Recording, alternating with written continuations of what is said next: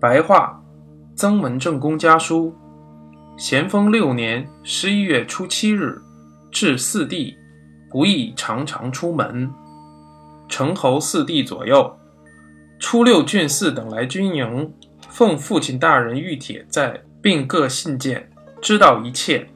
弟弟在各乡看团练，近日预计已经回家了。家里没有人，田园荒芜，堂上大人没有人侍奉。弟弟以后总不合适常常出门的，拜托了。罗家结亲的事儿，暂时缓一下。近来人家一人当了官，便滋长骄奢的习气，我常常以此为戒。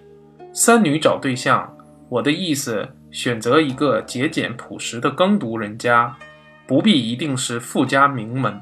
杨子春的弟弟，四人捐官的，我在二月二十一日已报告上去。听说部里已经讨论批准，布诏都交南府。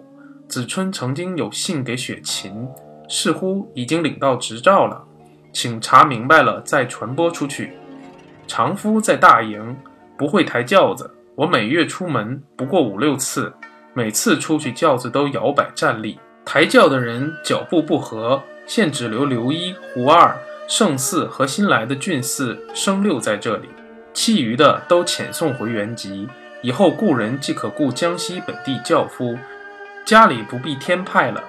这边的军务，建昌府的福建兵昨日又打了败仗，而袁州克复，大局已开始转变，尽可放心。十月内的想象也略为宽裕些了。